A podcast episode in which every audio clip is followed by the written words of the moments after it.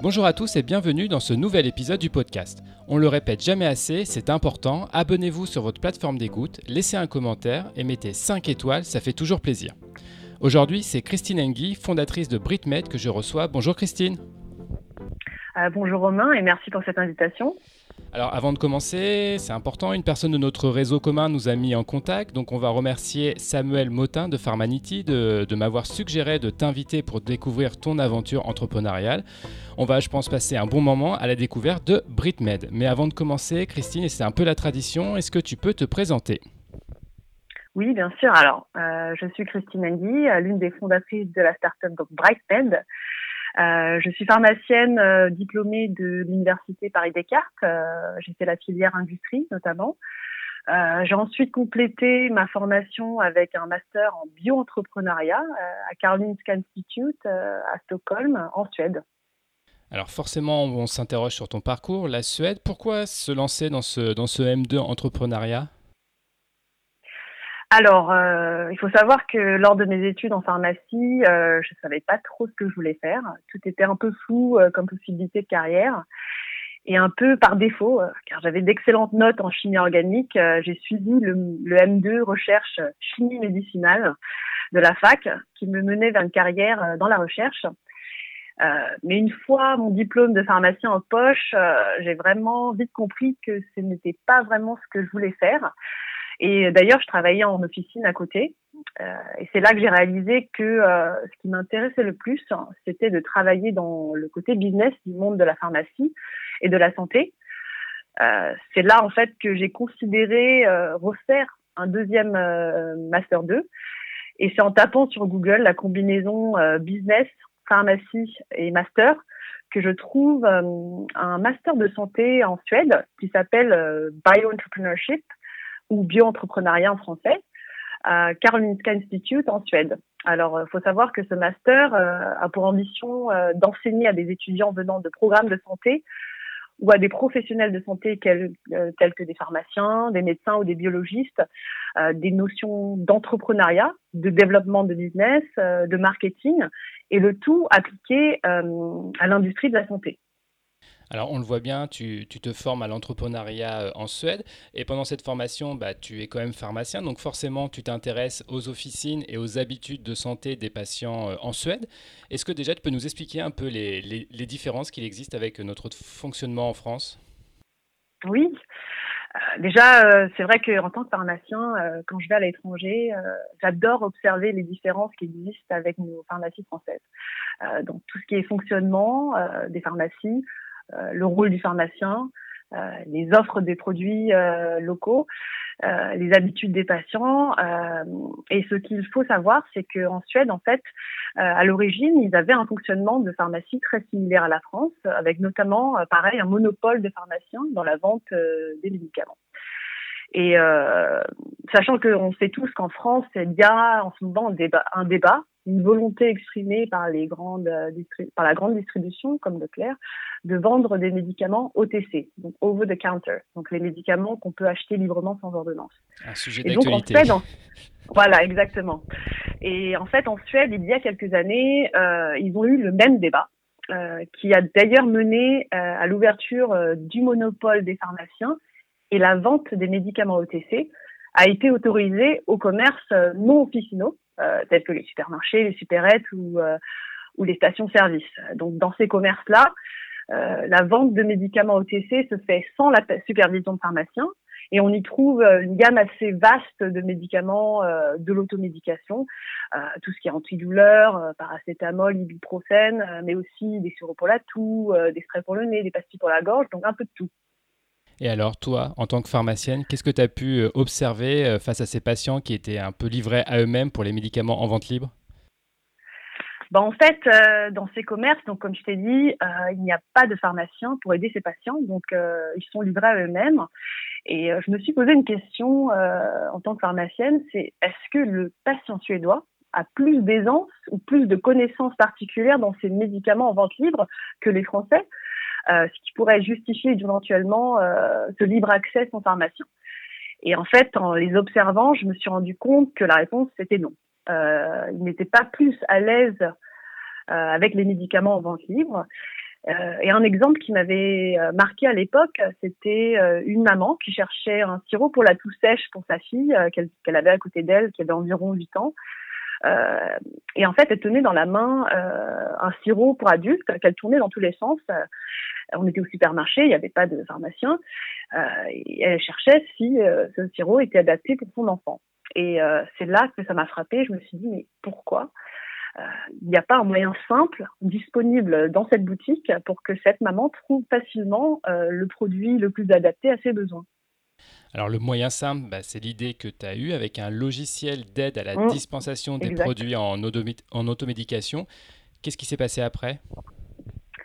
Donc, euh, comme je t'ai dit, euh, moi en tant que pharmacien et aussi en adorant, euh, moi j'adore les technologies digitales, je me suis dit, mais pourquoi pas créer un, un, logiciel simple qui peut aider dans ces cas d'automédication.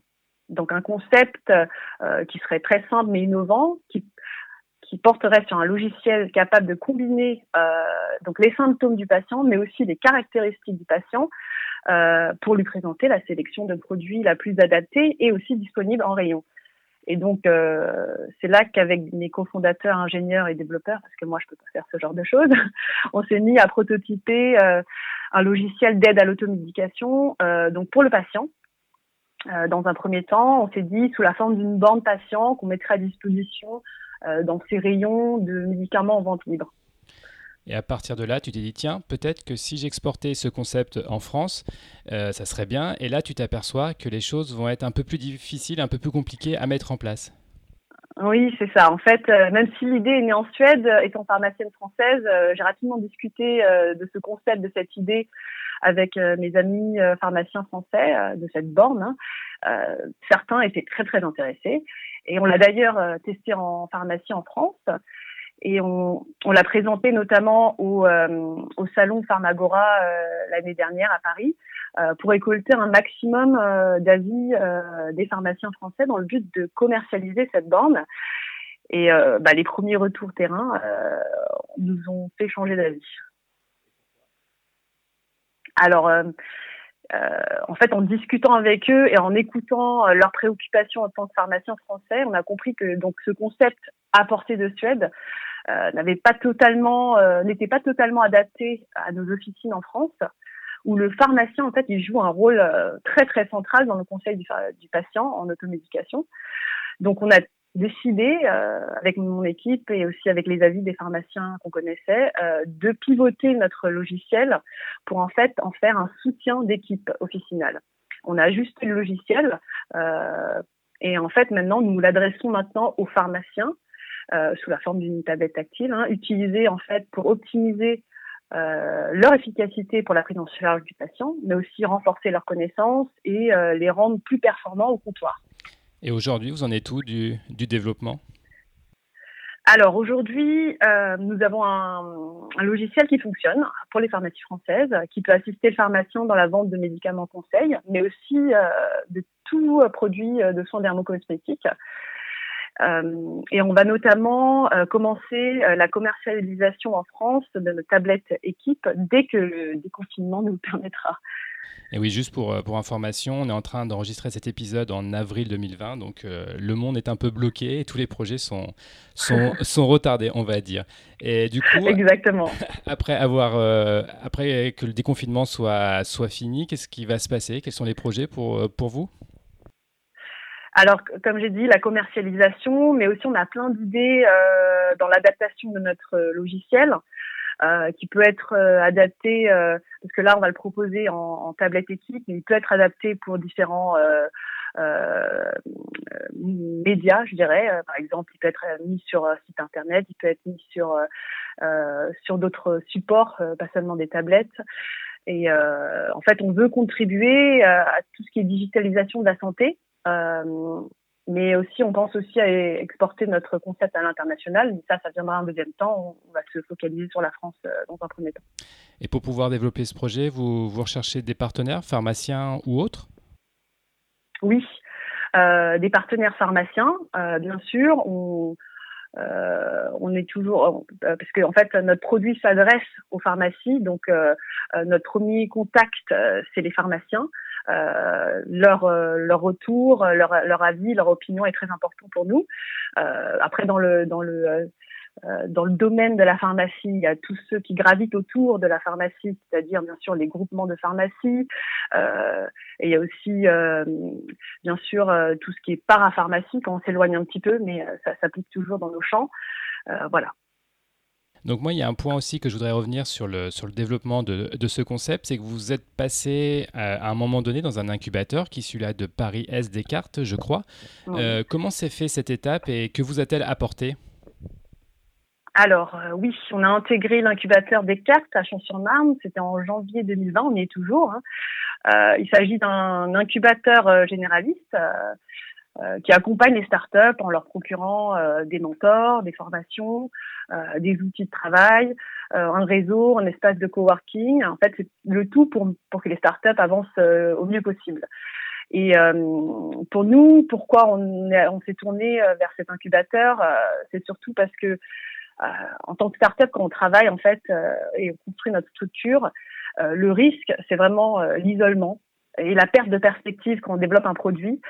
Et donc, il faut savoir que on se force à lever la tête de notre travail et aller chercher de l'aide, enfin, toutes les aides existantes autour de nous, parce que bien s'entourer, c'est vraiment un gage de euh, de, de, qualité aussi pour accélérer le développement et vraiment faciliter les choses. Donc euh, c'est pour ça qu'on a déposé notre candidature euh, spontanée à l'incubateur Paris Descartes, Paris Est Descartes. Euh, sur ce podcast, on est dans le partage d'expériences. Maintenant, on peut dire que tu as une petite expérience dans l'entrepreneuriat. Est-ce que, tu, que tu aurais des conseils à donner à des étudiants en pharmacie ou par exemple aussi des, pharmaciens qui veulent, bah, un peu comme toi, faire évoluer un peu notre système de pharmacie en France et peut-être euh, regarder ce qui se passe à l'étranger et l'importer en France? Oui, en fait, euh, je me mets un peu à leur place pour les étudiants d'abord, euh, euh, parce que quand j'étais étudiante, comme, comme je t'ai dit, je trouvais que les opportunités de carrière étaient assez floues. et nos études sont assez dominées quand même par des cours théoriques et on, on nous présente pas très souvent hein, des parcours atypiques. Donc mon conseil déjà pour les étudiants, c'est euh, de ne pas attendre les stages obligatoires de cinquième ou sixième année et d'aller au contact bah, de ces startups innovantes, des entreprises, en fait, avec des, des éventuellement des, des, propositions de stages volontaires hein, pour voir la réalité euh, du monde du travail. Et en fait, c'est ça qui va inspirer euh, l'étudiant, mais aussi en fait souvent aussi euh, leur montrer euh, ce qu'ils n'aiment pas, mais aussi ce qu'ils aiment. Euh, et, et aussi, ça, ça s'applique un peu à tout le monde, c'est que de ne jamais croire en fait que on est coincé par un choix de filière ou de spécialité ou de carrière parce que à travers mon parcours, j'ai trouvé que tout était assez quand même modulable. Bien sûr, euh, je deviens pas banquière, hein, euh, je reste dans le monde de la pharmacie, euh, mais je trouve qu'il n'est jamais trop tard pour faire des changements si, on en a envie. Et pour ma part, bah, je viens quand même d'un master 2 recherche chimie médicinale. C'est pour ça que je me dis tout est modulable et c'est pour ça que je veux conseiller à tous ceux qui veulent se lancer dans l'entrepreneuriat bah, de, bah, de faire, si c'est vraiment ce qu'ils trouvent quelque chose qui les passionne, d'y aller, hein, parce que c'est jamais trop tard de le faire. Alors forcément, qui dit entrepreneuriat dit grosses erreurs dans, dans le développement. Est-ce que tu as connu des échecs ou des erreurs? Ah oui, genre plein, plein d'erreurs de parcours, euh, et surtout euh, quand en plus dans l'entrepreneuriat, c'est un chemin qui en fait expose encore plus à faire des erreurs et, euh, force en fait les entrepreneurs à, gérer les échecs. pour moi, euh, enfin, je me, suis, je me suis toujours dit que ces erreurs, elles m'ont permis à, à comprendre que de toute façon, un parcours, une vie, une carrière euh, sans erreur, ça n'existe pas.